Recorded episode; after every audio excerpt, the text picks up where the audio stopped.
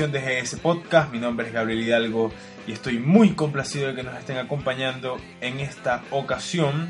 En una ocasión donde vamos a hablar sobre las eliminatorias mundialistas rumbo a Rusia 2018, específicamente las eliminatorias sudamericanas y las eliminatorias europeas. Vamos a repasar esos grandes partidos, esas grandes selecciones, esos jugadores que dejaron y brillaron durante esta doble fecha FIFA. Así que quédense porque estaré junto a Diego Sancho y junto a Juanes Marzuyán analizando lo que nos dejó esta semana en el fútbol.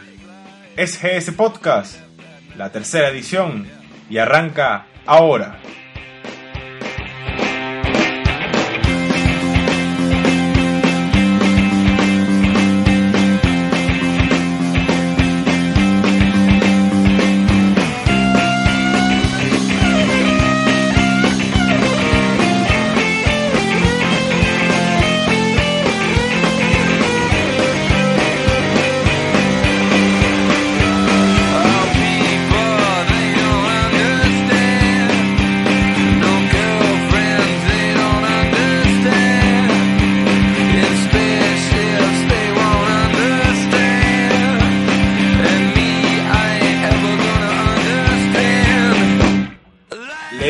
Bienvenida a Joanés Marzuyán. Joanés, ¿cómo te encuentras? Todo bien, Gabriel, un saludo. Otro podcast hoy. Eh, mucho material como siempre. Espero que, que, sea entretenido e interesante porque hay demasiadas cosas que hablar. Y sí, cada vez que hacemos un podcast hay muchas cosas de que hablar y, y por supuesto trataremos de enfocar eh, lo más resaltante de todo. También nos va a acompañar Diego Sancho, no nos estuvo acompañando en el podcast número 2 por, por diferentes inconvenientes, pero vuelve, es parte del equipo de ese podcast, así que le doy la bienvenida. Diego, ¿cómo te encuentras? Hola Gabriel, Jova, feliz de estar de vuelta y bueno, ya deseoso de hablar de fútbol. Así es, una, un fin de semana atípico de esos de fecha FIFA, ¿no? Donde se extrañan las ligas, pero a la vez hay tantos partidos en todos los continentes que quizás pues mm, se tranquilice un poco esto, ¿no? Así que vamos a empezar con las eliminatorias sudamericanas.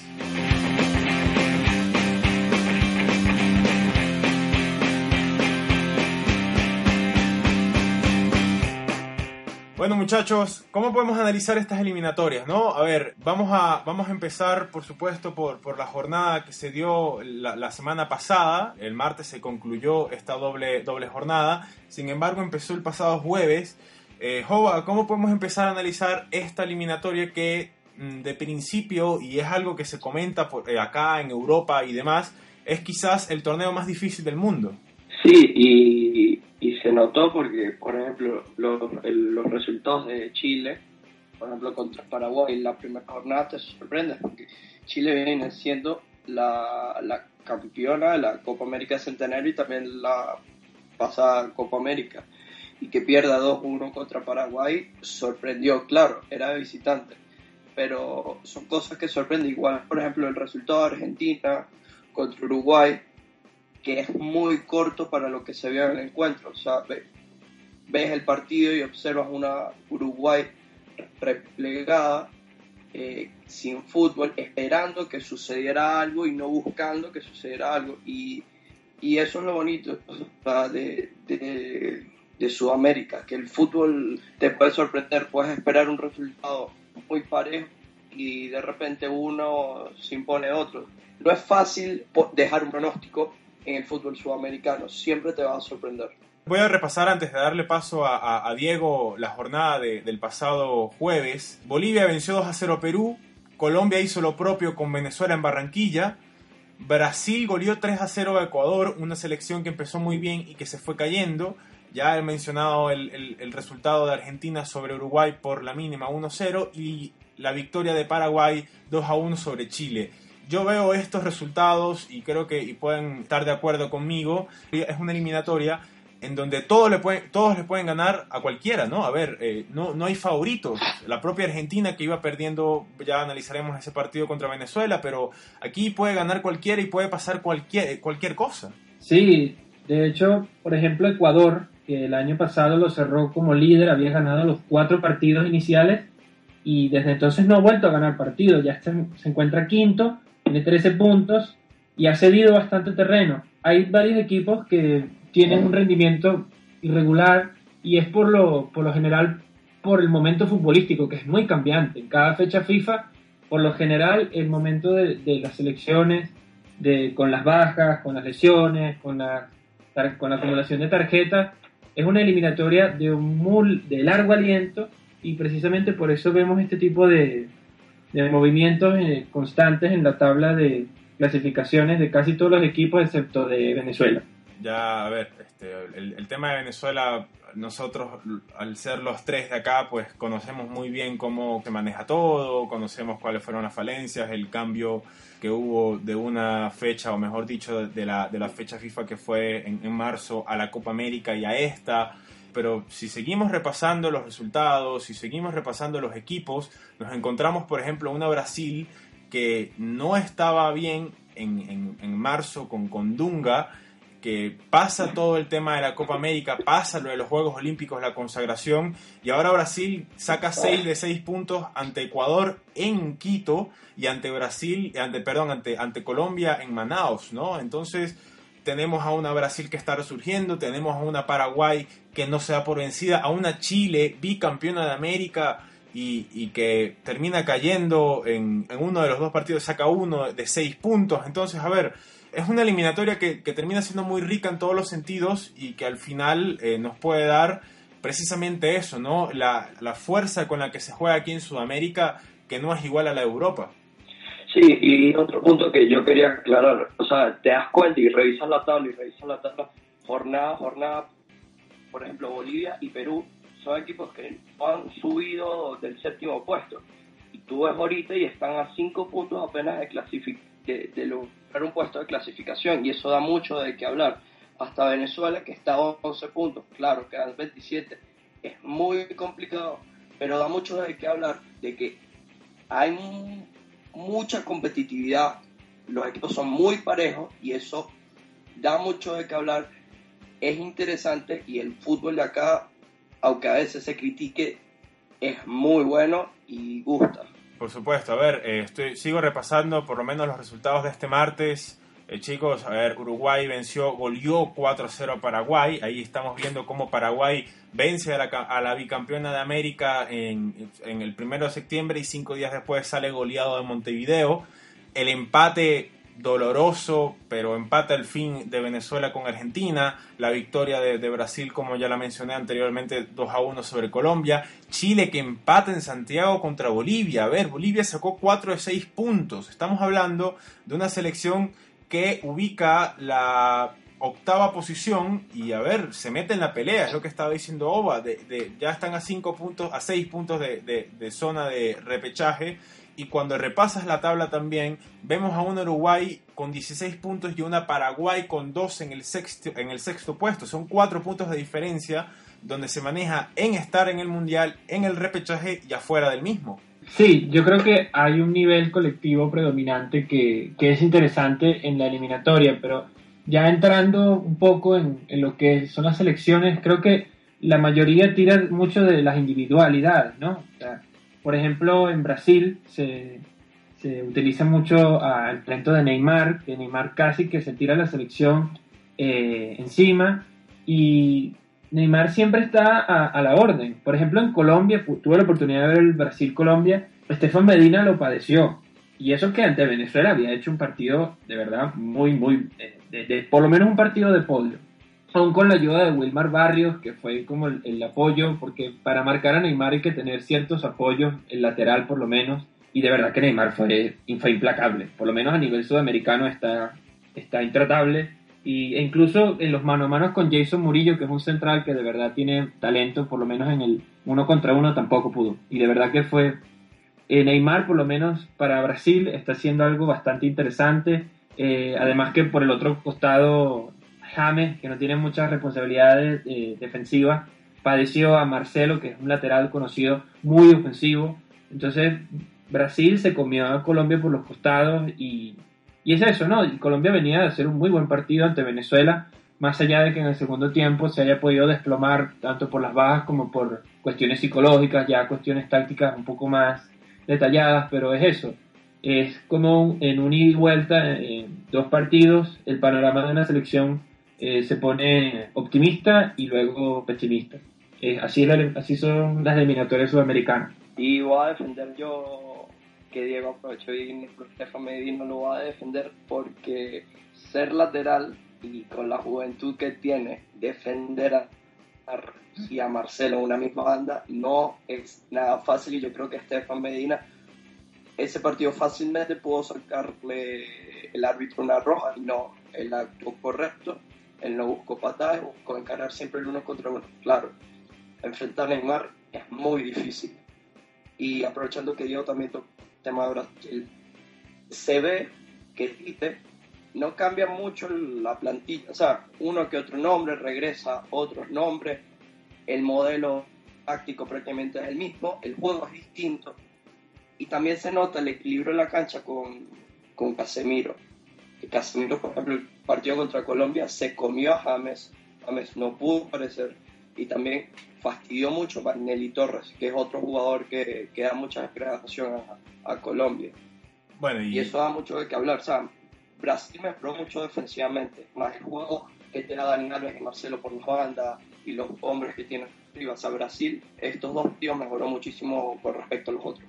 Bueno, y uno que también mejoró muchísimo y hay que hablar de, de, por supuesto, de, de, esta selección que, a ver, más allá de que, de que ya lo acabo de mencionar anteriormente, somos de acá, de Venezuela, hay que, hay que analizar también lo que fue esta eliminatoria para el conjunto de Rafael Dudamel, ¿no? A ver, Diego, tú escribías un, un artículo para eh, La Pizarra del DT, una página muy amiga o muy amena a, a Grupo Sports, y escribías un artículo sobre el cortoplacismo, escribías un artículo sobre cómo se trataba esto, sobre, a ver, podemos manejar lo que fue esta doble fecha FIFA de Venezuela como un balance positivo, podemos pensar que ya nos liberamos de cierta forma de Rusia y ahora sí vamos a pensar en algo que es mucho más real o creen que este avance de Venezuela se presta para lo que los mismos jugadores y por supuesto el, mismo eh, entrenador tienen como discurso de luchar hasta el final.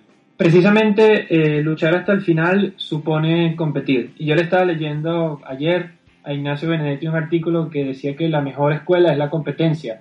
Y yo en el artículo planteaba que si bien se puede pensar que se renunció a Rusia porque matemáticamente el chance de clasificar es de o sea, clasificar ahorita para Venezuela sería una labor titánica y yo creo que hasta eh, quimérica. No, no creo que Venezuela esté en posición de remontar y de ganar varios partidos consecutivos. La última vez que Venezuela ganó partidos consecutivos en eliminatoria fue cuando el proceso de Richard Paz ya estaba consolidado. En este momento, eh, Dudamel está retomando lo que trató de hacer eh, Chita San Vicente y crear una identidad de juego es menester para poder competir. Eso está claro. Las selecciones mejor consolidadas en el mundo del fútbol eh, son así, son proyectos de largo aliento o continuaciones de proyectos bastante buenos. Y, Venezuela no tiene ni, ni, un gestor, por lo menos Dudamel se ha mostrado, ha, ha, tratado de hacer un continuismo con la idea de juego de San Vicente, sin embargo tampoco ha sido eh, eh, San Vicente tampoco puso unas bases tácticas como para poder tirar eh, efectivamente de eso. Pero creo que Venezuela tiene que aprovechar esta eliminatoria, es tiempo, es trabajo, se puede seguir creciendo a partir de allí, se puede buscar más relevo. Eh, a mí me gustaron muchísimas piezas que se probaron en esta eliminatoria. Por fin, Juanpi, yo de verdad, Juanpi, creo que es vertebral a la hora de la generación relevo. Es un venezolano que juega como español no lo digo por una cuestión de estirpe, sino por una cuestión de modelo. O sea, es un jugador que tiene muy buen toque, que sabe ir eh, con el balón raso, que tiene una visión de juego, que conserva la línea de pase. A mí, eh, por lo menos a, nivel de vistoso, me encanta Juanpi. Y, y es tremendo argumento. Peñaranda es otro que de verdad tiene que... Yo creo que el futuro de Venezuela está en, esas dos bandas, con Peñaranda y, y Juanpi, y me sorprende muchísimo y creo que esto es para debate. el, la no inclusión en ninguno de los dos partidos de Rómulo Otero en, el 11. De verdad que no, no, no, entendí esa decisión, pero bueno, que el que sabe es Dudamel, ¿no? El que está puertas adentro. No, pero por ejemplo, yo lo de Otero lo veo normal, porque tampoco Otero viene jugando mucho. O sea, viene jugando con su equipo, pero no, no de manera consecuente. Sorprende mucho sí que lo haya sacado de la convocatoria en, el partido pasado contra Argentina. Eso, eso sí, pero voy mucho con tu línea de, de Juanpi. Yo creo que Dudamel se tiene que dar cuenta de que el fútbol de Venezuela, líder ofensivo de Venezuela, tiene que ser Juanpi. Juanpi como 10 o hasta tirado a la banda, eh, siendo el líder de creación, aporta muchísimo a Venezuela. Claro, el problema de Juanpi es que a veces él se queda muy pegado a la banda o no, o no busca. Y, y sobre todo por, por ese cansancio que él siempre muestra, su físico le cuesta seguir y seguir y seguir. Y también si le dan ese trabajo de estar ida y vuelta, ida y vuelta defendiendo, le cuesta. Y eso que él ha mejorado muchísimo esa tarea defensivamente. Pero yo creo que Venezuela tiene que, con Dudamel, buscar seguir compitiendo en el sentido que puede ser imposible, pero seguir compitiendo para mejorar. Por ejemplo, a mí me gustó mucho de que Dudamel metió unos minutos a Soteldo contra Colombia, porque eso le da confianza a Jefferson, le demuestra que él, eh, de que Dudamel confía en él en un futuro y que Dudamel también está pensando ya en un futuro, porque Jefferson es una de las joyas que tiene el fútbol venezolano.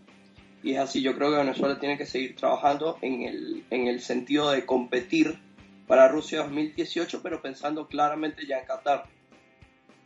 Y claro, a ver, eh, no, no, no, tengo mucho que agregar. El simple hecho de Otero, sí, me uno a la línea de Jova eh, y es el discurso también de Rafael Dudamel, la ausencia, o mejor dicho, la, la poca actividad en, en, su club en, los últimos, en las últimas semanas, desde que llegó a Brasil, no se ha consolidado como tal, un solo partido de titular. Eso no quita que te pueda dar muchísimo, incluso desde la banca, en lo particular, yo tendría a Rómulo Otero incluso en la titular. Pero por supuesto, a ver, estamos viviendo una época, muchachos, en donde Venezuela está eh, teniendo muchos eh, recambios de, de, media cancha hacia adelante, o mejor dicho, muchas alternativas. Tenemos la alternativa y no hay que olvidarse de eso de Alejandro Lobo Guerra. No es un jugador que puede llegar a Qatar, no lo es. Capaz sí, capaz no, pero no, no, no es de esa generación de relevo que viene en, en la vino tinto y por supuesto eso es, un asterisco, ¿no? Pero no podemos desaprovechar su momento, que para mí es quizás el, mejor jugador venezolano en la actualidad. Eh, no podemos desaprovechar lo que pueda terminar de dar Osvaldo Vizcarrondo, a pesar de que es un jugador que, por supuesto, eh, termina siendo muy criticado. Es una selección que va a terminar el año con un objetivo, quizás si se suma, quizás si, si, si, se muestra una cara totalmente distinta o la que se viene mostrando de la Copa América para acá, pues va a haber unos ánimos diferentes de quizás no se va a llegar al Mundial o no se va a llegar al Mundial, pero, pero va a ser una, una selección competitiva, lo que han comentado ustedes en reiteradas ocasiones, y eso es de valer. También hay que analizar, por supuesto, la, la, la ausencia de Messi, la, la presencia y ausencia de Messi, ¿no? Porque a ver, pude ver por tramos ese, ese Argentina-Uruguay el pasado jueves y, vemos a una selección argentina en donde mm, por lo menos los laterales subían mucho, algo que, costó o, algo que trató de, opacar eh, Dudamel en, Mérida. Eh, vimos una selección un tanto diferente, pero por supuesto con las mismas armas y con alguna que otra eh, alternativa, ¿no? El caso de Dybala que no estuvo o no fue protagonista en la Copa América a pesar de la expulsión. ¿Cómo podemos analizar esta Argentina o esta nueva Argentina del patón Bausa?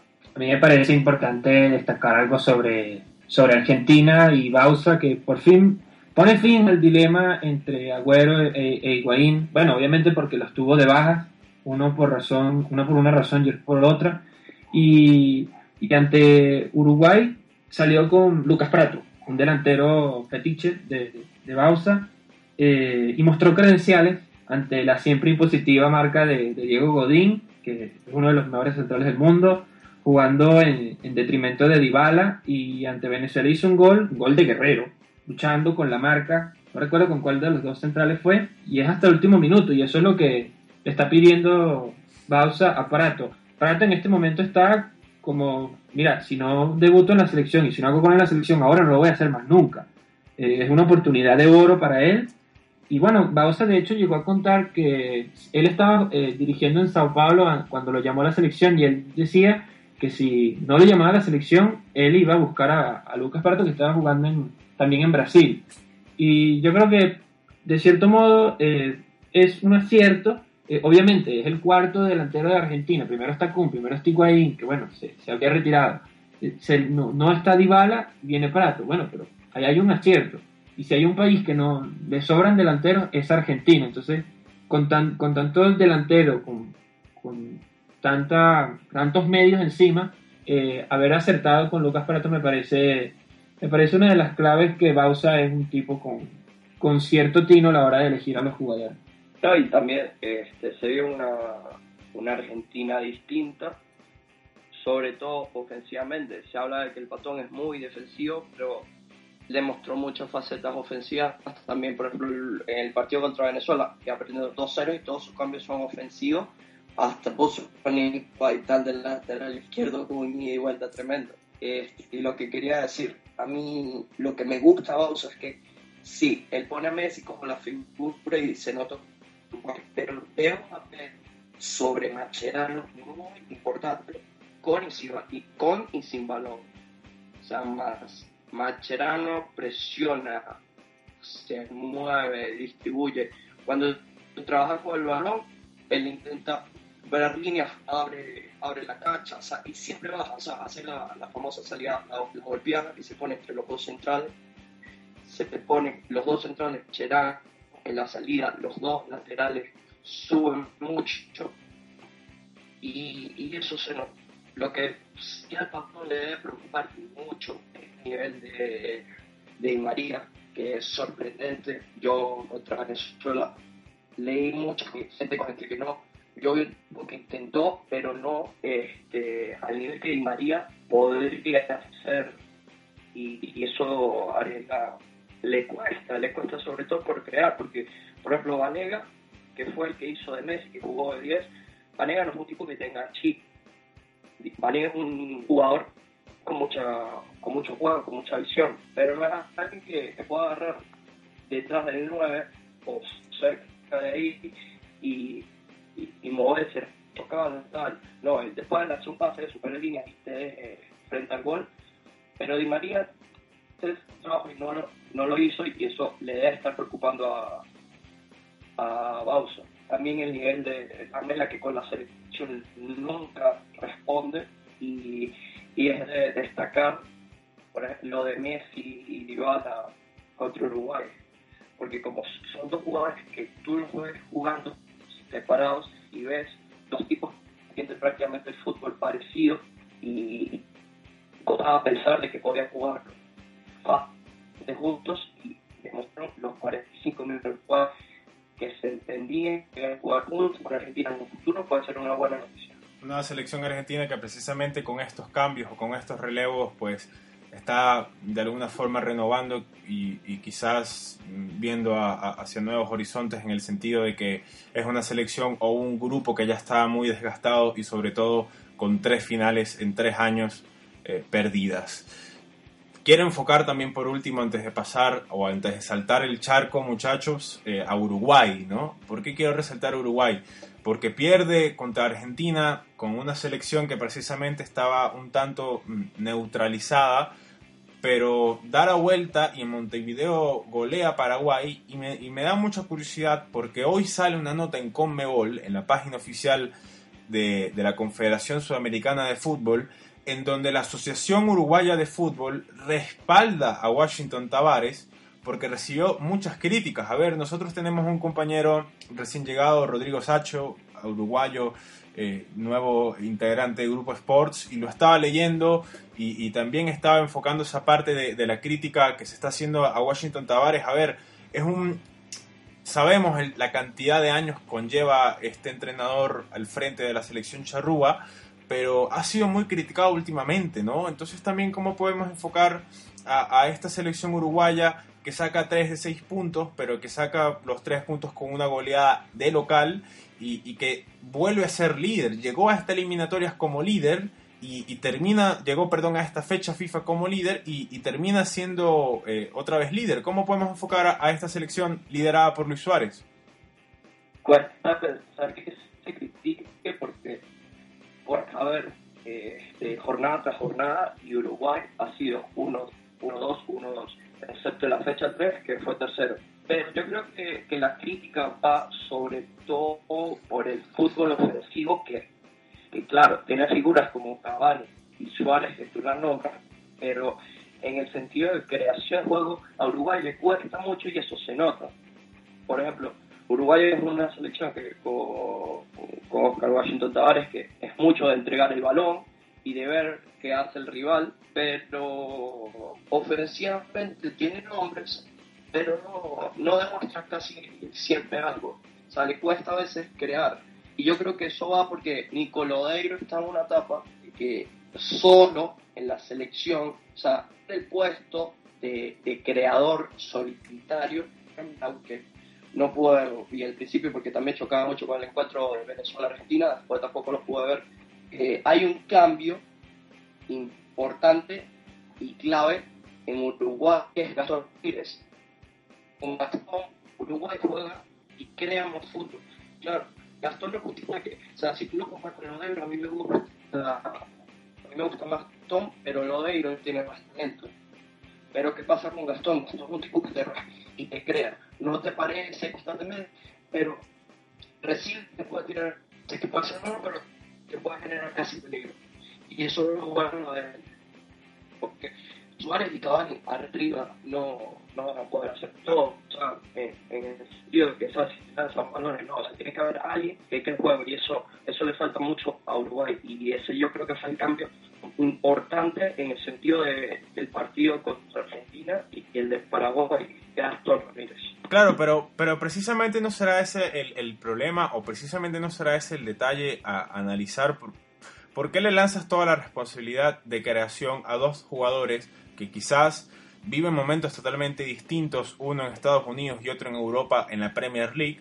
Eh, ¿cómo, ¿Por qué le lanzas esa responsabilidad y por qué juegas precisamente a, a ver qué te hace el rival y a ver cómo reaccionas? A ver, Uruguay nunca ha sido, o mejor dicho, durante esta etapa no ha sido una selección vistosa, hay que ser sinceros, pero saca los resultados porque sabe cómo manejarse ante los diferentes rivales.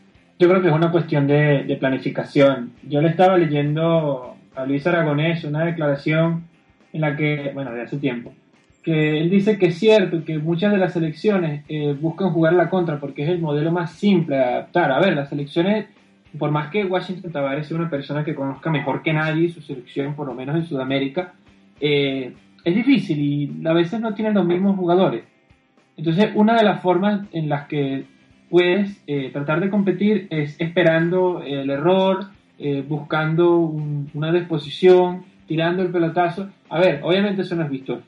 Y, pero los entrenadores son esclavos del resultado. Y es por eso eh, por lo que se ha mantenido Washington Tavares. Hoy está primero.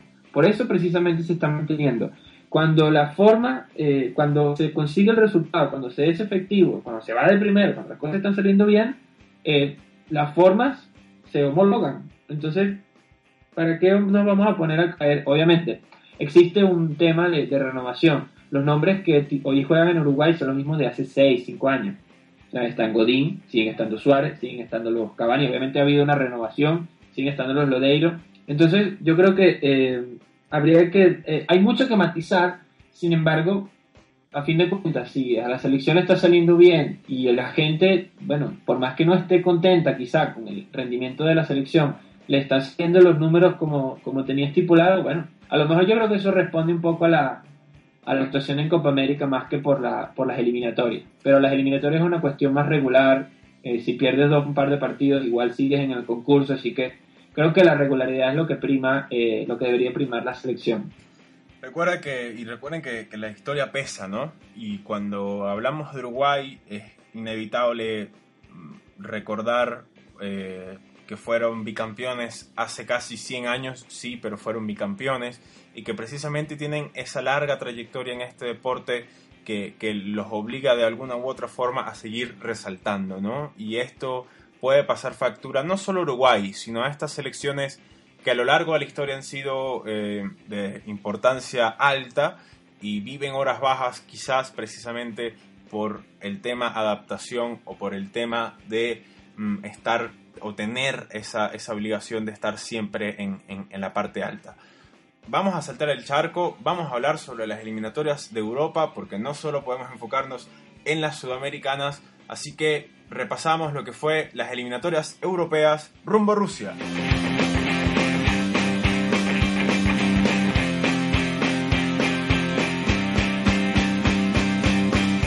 Una eliminatoria que suele ser lenta, ¿no? A ver, lenta en el sentido de que no encuentras en Europa lo que encuentras aquí en Sudamérica de partidos atractivos todas las jornadas. Pueden haber jornadas en donde Alemania enfrenta a las Islas Faroe, España enfrenta a Luxemburgo y Italia enfrente, qué sé yo, a Finlandia, ¿no? Entonces, eh, son unas eliminatorias diferentes, no por eso tienen que ser peores o mejores, pero son unas eliminatorias más lentas. ¿Cómo podemos analizar de principio lo que son las eliminatorias UEFA a, una, a un mundial que precisamente se va a realizar en suelo eh, europeo? Bueno, eh, el, problema que tiene eh, Europa es el sistema de conversión. O sea, son muchísimos países, ¿no? recuerdo el número exacto. La mayoría de los grupos son de, de A6 y a veces es un poco injusto porque en un grupo puede tocar Alemania y el resto República Checa, Azerbaiyán, Noruega. 54 países. Mata, por un segundo grupo. 54 países. 54 países, Diego. 54, fíjate. Entonces, eh, obviamente los partidos, eh, sentarse a ver un Kazajistán, Montenegro, hay que tener mucha voluntad de querer ver fútbol. Eh, pero yo creo que a fin de cuentas es una forma de, clasificarse. Hay grupos que son mejores que otros, obviamente puede ofrecer, por ejemplo, un Escocia, eh, en este eliminatorio puede haber un Escocia-Inglaterra, pero creo que es un incentivo para que los países pequeños vean que si ganan al, rival grande tienen una gran posibilidad de, meterse en la pelea y, y, a fin de cuentas es ponerse a trabajar y buscar el, el objetivo que es que decía el mundial. No, y también unas eliminatorias que se hacen algo pesadas por, por el sentido que ustedes han dicho el, el resultado de, de España 8-0 contra Liechtenstein, te has sorprendido por, por, lo abrumador que es, pero, pero tampoco te sorprendes porque es España. Pero aburre en el sentido que estás viendo unas eliminatorias que apenas están comenzando y al primer partido ya a uno de los equipos le están metiendo 8-0. O también Bosnia que le metió 5 goles a Estonia. Son detalles así. O sea, en el sentido que que, aburre que a veces los equipos pequeños no, no, no puedan competir tanto como, como los grandes o como los medios grandes. Y, y, se hace larga y se hace pesada la eliminatoria. Claro, a ver, a ver, no voy a repasar todos los partidos, no, no, no vale la pena, pero sí, por ejemplo, resaltar eh, que a ver, en el grupo A tenemos a Holanda, que terminó empatando con Suecia. También tenemos a Francia, que empató con Bielorrusia. Francia, la subcampeona de Europa. Tenemos a Suiza, que venció 2 a 0 a Portugal. Eh, ya está en, otro grupo. Tenemos a Suiza, que venció al campeón de Europa, por supuesto, si su gran estrella Cristiano Ronaldo, pero al fin campeón. Eh, tenemos a Alemania, que goleó a Noruega. Eh, tenemos a una Gales, que goleó 4 a 0 a Moldovia, pero la, la más allá de que haya sido un, rival de, bajo peso, la, intención, o mejor dicho, el resultado y la forma en cómo se termina ganando demuestra que Gales es un claro favorito a ir a Rusia, a diferencia de, épocas anteriores. Y así seguir repasando, ¿no? La victoria sobre la hora de Inglaterra, el grupo de España e Italia, que a mi parecer es un grupo difícil en el sentido de que tienes que visitar muchos países de, de, bajo nivel, pero, pero que precisamente por eso va a terminar siendo muy parejo arriba. Obviamente se va a definir entre España e Italia, pero, pero Albania va a tratar de dar de alguna forma la pelea. Y, y, así seguir, ¿no? Y puedo seguir repasando resultados y pasan 10, 15 minutos y no voy a terminar porque precisamente es una eliminatoria muy larga, pero, pero quiero resaltar, por ejemplo, el grupo I, El grupo I tenemos a Croacia, a Islandia, Me encanta. a- el grupo Croacia, Islandia, Ucrania, Turquía, Finlandia y Kosovo. Los tres partidos terminaron uno a uno. Entonces, Así de parejo está. eh, eh, a ver, yo en este grupo sí no tengo favorito, ¿no? No tengo nada. Y así seguir. Es una eliminatoria que se presta para esto, ¿no? Para ir tomándola con calma y para ya, cuando, cuando se vaya terminando esta fase, enfocarse un poco más también en lo que es repechaje que nos termina siempre dando eh, muy buenos partidos. Sí, yo quería resaltar algo de- del grupo I, que el grupo I es impresionante. Eh, por lo menos está Croacia, de los, bueno, de los Ics, de los Modric, de los, de los Mandzukic, está Islandia. Islandia es un colectivo que a mí me encanta, me encanta. Es impresionante, son catedráticos a nivel, ah, en el balón parado, son un equipo que, que tiene jugadores fuertes y altos, y eso a las selecciones les, funciona mucho a la hora de, de competir, saben jugar por los aires, y entonces eso le hace una ventaja bastante considerable. Y si a esto le unamos las transiciones ofensivas, que prácticamente son contras de, de ortodoxas, gestionadas por Birkir Jornarsson, que es impresionante. Eh, lo van a reconocer porque casi todos terminan en son en esa selección. Por el que tiene pelo largo, es un juega más tirado a la izquierda, pero es un jugador de muy bien de muy bien de muy buen pie y timing y, y son letales, de verdad. Empataron solo contra Ucrania, en ese grupo empataron todos. En el debut de Andriy Shevchenko, uno de mis delanteros favoritos de la historia, por lo menos de los que he visto. Y ese grupo de verdad está muy, muy parejo. Imagínense, los tres empataron. Y ante la Ucrania de, de Konoplianka, de verdad que ese grupo llama mucho la atención. Por más de que no sea, eh, no haya selecciones como Alemania, como España, llama, llama la atención y, y es para ponerle un ojito ¿no? a, la- a la- a las eliminatorias europeas por ese lado. Y también que está Kosovo, que es una. La, que está debutando en eliminatorias y que tiene un plantel muy bueno, que casi se le suma Shaka y, y Shakiri, pero por reglas de la, de la FIFA no va a poder.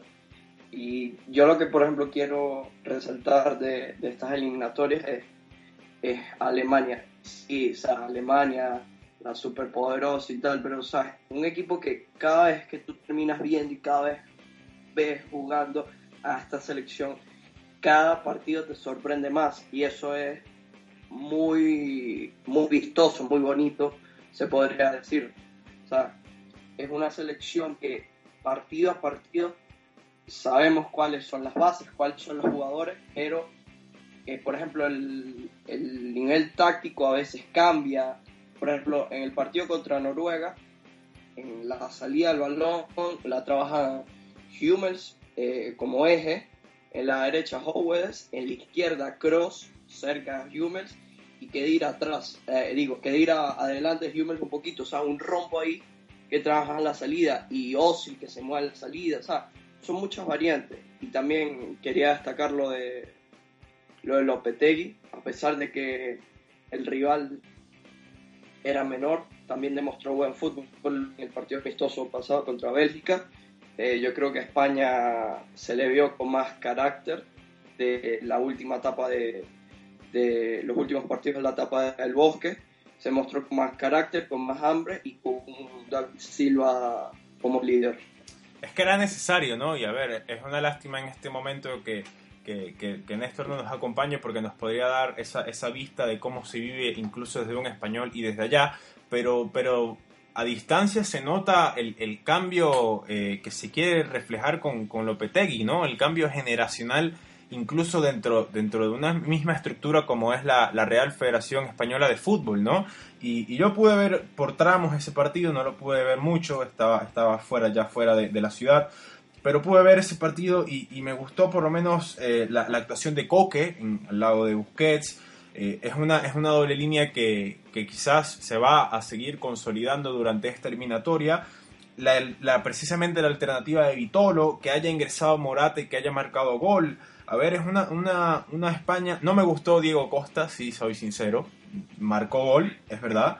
Pero es un jugador que, que no, se me, no se me asimila para, para en, en- ningún sentido. Eso no quita que, que tenga un gran rendimiento. eh, pero, pero sí quiero resaltar todo lo demás, ¿no? Quiero resaltar a una selección que, que precisamente sigue, sigue aumentando su, su, su nivel en, en cuestiones de, de nuevas alternativas. A ver, y seguimos hablando de nuevas alternativas. Creo que, estamos, estamos en una etapa general de, esto o, qué, porque todas las selecciones están empezando a, tener, eh, o la gran mayoría, nuevas, nuevas opciones dentro del campo. Yo creo que el triunfo de España sea un punto de partida considerable de las características de Liechtenstein. Eh, pero si hay alguien en España que puede dar el salto generacional que hoy quizá no acusa, pero sí necesita eh, para competir como en otros tiempos, es Jolen Lopetegui. Es técnico del Porto, que bueno, ya empieza a meter variantes, ya había comentado a Coque, a Nolito, Sergio Roberto, de lateral, eh, darle más espacio a Isco, y, es eso, es salir con De en el arco también, que es parte del cambio, y eso, creo que en España se está gestando algo bastante interesante. Y bueno, esperemos que continúe así. También quiero resaltar, a ver, eh, ya lo comentaban el, grupo de Inglaterra, ¿no? No va a ser fácil para esta Inglaterra y menos como se plantea, a ver, Sam Allardyce no le sobra, a, Sam, al Big Sam no le sobra nada y, creo que lo tiene muy claro y por lo menos la gran victoria de Escocia sobre Malta, sí, sobre Malta, también pone ahí una especie de presión de que va a ser un grupo muy parejo y con ese doble orgullo de, quizás, sabemos cómo son este tipo de, selecciones y por supuesto eh, nacionalidades. Resaltar también el grupo de Grecia, Bélgica y Bosnia, ya lo estaba comentando la, goleada sobre Estonia, lo estaba comentando Oba. Eh, es un grupo en donde tanto Estonia como Chipre y como Gibraltar van a sumar quizás máximo cuatro o cinco puntos durante toda esta eliminatoria. y entre ellos. Entre ellos, precisamente. Pero, pero los otros tres se perfilan para dar pelea, ¿no? Esa, esa Bosnia, esa goleada y así seguir, ¿no? Insisto, a ver, eh, no, no me gusta mm, esto de de querer eh, aumentar por lo menos los cupos, este, este tipo de corrientes que se maneja, pero es una eliminatoria que cuando tú te pones a ver tranquilamente podría dar eh, dos clasificados fijos eh, por, por, grupo, ¿no? Y, no va a ser así, se van a, ir matando entre, entre unos, por lo menos tengo entendido que si, si España o Italia no sacan buen puntaje, van a ir a repechaje, entonces es una eliminatoria que precisamente, insisto y, repito lo que estaba comentando, es muy lenta, pero que va a terminar ofreciendo, por supuesto, grandes cosas. Para ir cerrando, muchachos, para, para ir cerrando este podcast, quiero preguntarles cuál es la selección en cada continente que quieren resaltar. ¿Cuál es la selección que quieren resaltar en Sudamérica y cuál es la selección que quieren resaltar en Europa que a su parecer les dejó lo mejor de esta fecha FIFA de eliminatorias rumbo a Rusia? A mí en Sudamérica me gustó mucho Brasil, sobre todo por ese nuevo cambio de, entrenador. Yo creo que hay una nueva idea, hay un nuevo fútbol, hay más equilibrio, hay más juego interno, hay muchas cosas y yo creo que va a ser una selección de aquí a final de eliminatoria bastante interesante ver eh, que este cambio le va a venir muy bien a la selección y muy bien, todo Neymar. Yo creo que Neymar se va, va a destacar más de lo que siempre hace en, en la selección y, y, saltar, por ejemplo, eh, para destacar, porque Brasil empezó eh, estas dos fechas de sexto, pasó al segundo lugar. Claro, las diferencias son pocas, pero es para destacar. Y en Europa me quedo con Alemania, como lo dije antes, por el simple hecho de que yo creo que es una selección de que sí, como dije, tiene la misma base siempre, siempre son los mismos jugadores, o prácticamente casi la mayoría, porque ahorita está la, nueva generación de Kimmich, Max Meyer, Julian Brand, Julian Wild, eh, son muchos nombres nuevos, pero, pero sigue siendo prácticamente el mismo estilo de, de jugador y, eh, pero tácticamente siempre cambian, siempre sorprenden, siempre son distintos, siempre molestan al rival, siempre atacan, defienden muy bien, son una selección muy interesante, muy divertida de ver y me quedo con, esas dos selecciones. Bueno, yo tengo que repetir con Jova, eh, a mí me encanta Alemania, me parece una selección ejemplar a nivel mundial. Eh, juegan como si contaran con la periodicidad activa de un club, así parece y, es vistosa. Entonces, para una selección todo eso es, algo impresionante y cuando equipo mueve la pelota y consigue ese peaje en los pies de Tony Cross, sale a contar con una fluidez de juego dominante, de verdad. Y, y qué importante es que los jugadores ya de una liga manejen patrones de juego compatibles para que a la hora de llevar el fútbol a, la selección se, se ahorren esa, esa práctica de esa dinámica, ¿no? Me parece impresionante. El proyecto de Alemania debería, debería trascender por selecciones como Inglaterra, que, que pareciera que en la Premier hay, parece un, una, ¿cómo se dice eso? una congregación de filósofos en la que cada uno tiene como su teoría. Entonces cuando los jugadores que juegan todos en la Premier llegan y se encuentran en la selección, cada uno juega a, algo distinto. Entonces reorganizar todo eso es muy difícil y es trabajo para, para un tipo muy inglés en su forma de pensar y de jugar como el profesor Maladay. Y en Sudamérica no, no me quedo con, con una selección, pero me gustaría hablar del caso de Chile. En Chile, eh, y para hacer un puente, un, pequeño puente de madera con un tema en especial. En Chile se debatió muchísimo la deserción, por lo menos por esta fecha, de Claudio Bravo eh, a jugar las eliminatorias, precisamente porque se estaba adaptando a su nuevo club, el Manchester City.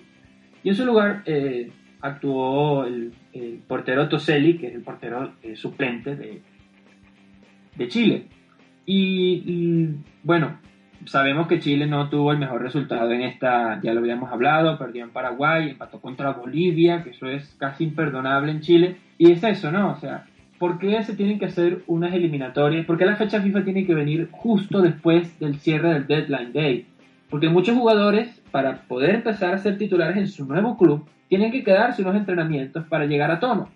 Entonces, eso fue lo que hizo eh, Claudio Bravo. Mira, yo tengo que ir a Manchester a, estar con Guardiola, a ver qué es lo que me pide, a, reforzar mi juego con los pies, que por cierto, el juego con los pies es lo que sacó a Joe Hart del Manchester City. Y es eso, o sea, yo creo que si, obviamente están los plazos de la Champions League, de otras ligas y compromisos, pero creo que si la fecha FIFA se pone eh, a ver, no sé en qué otra fecha, el, calendario es muy vasto.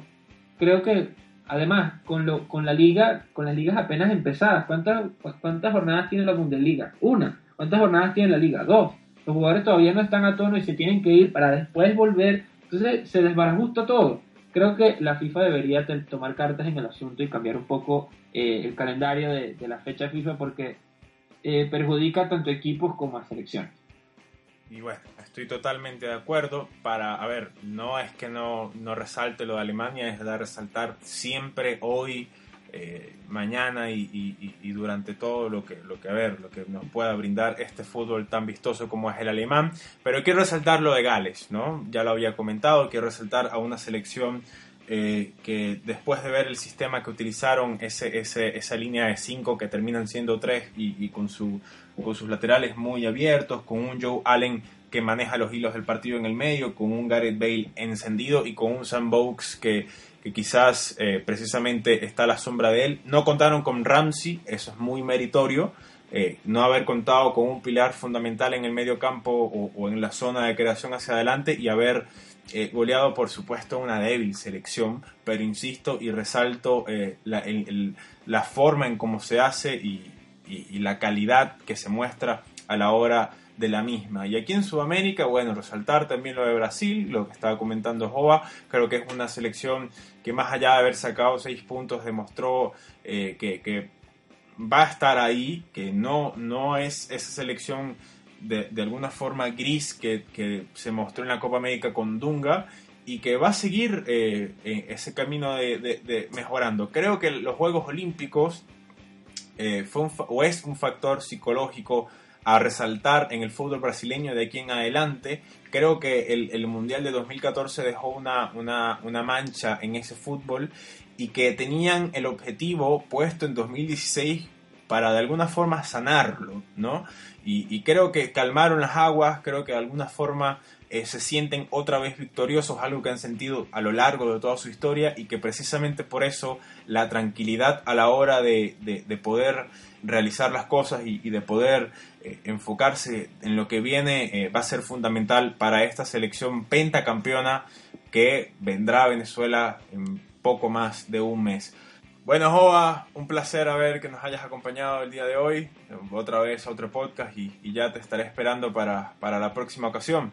Gracias, Gabo, un placer como siempre. Eh, fue otro, otro podcast interesante, mucho fútbol y un saludo también para Diego. Diego, abrazo, te espero también en el próximo. Claro que sí, qué rápido se nos pasó. Fue un gusto de verdad hablar con, estar este rato hablando con ustedes. Saludos y bueno, nos veremos en la próxima ocasión. En nombre de todo el equipo de ese podcast, de Diego Sancho, de Jovanés Marzullán, de Diego Dupont, de Cristian Delgado, Matías Hermida, Néstor Esija y mi persona Gabriel Hidalgo, muy complacido de que nos hayan acompañado en esta ocasión. Así que ya nos estaremos reencontrando muy pronto para seguir hablando sobre este balompié y sobre las grandes historias que nos deja este deporte. Hasta la próxima.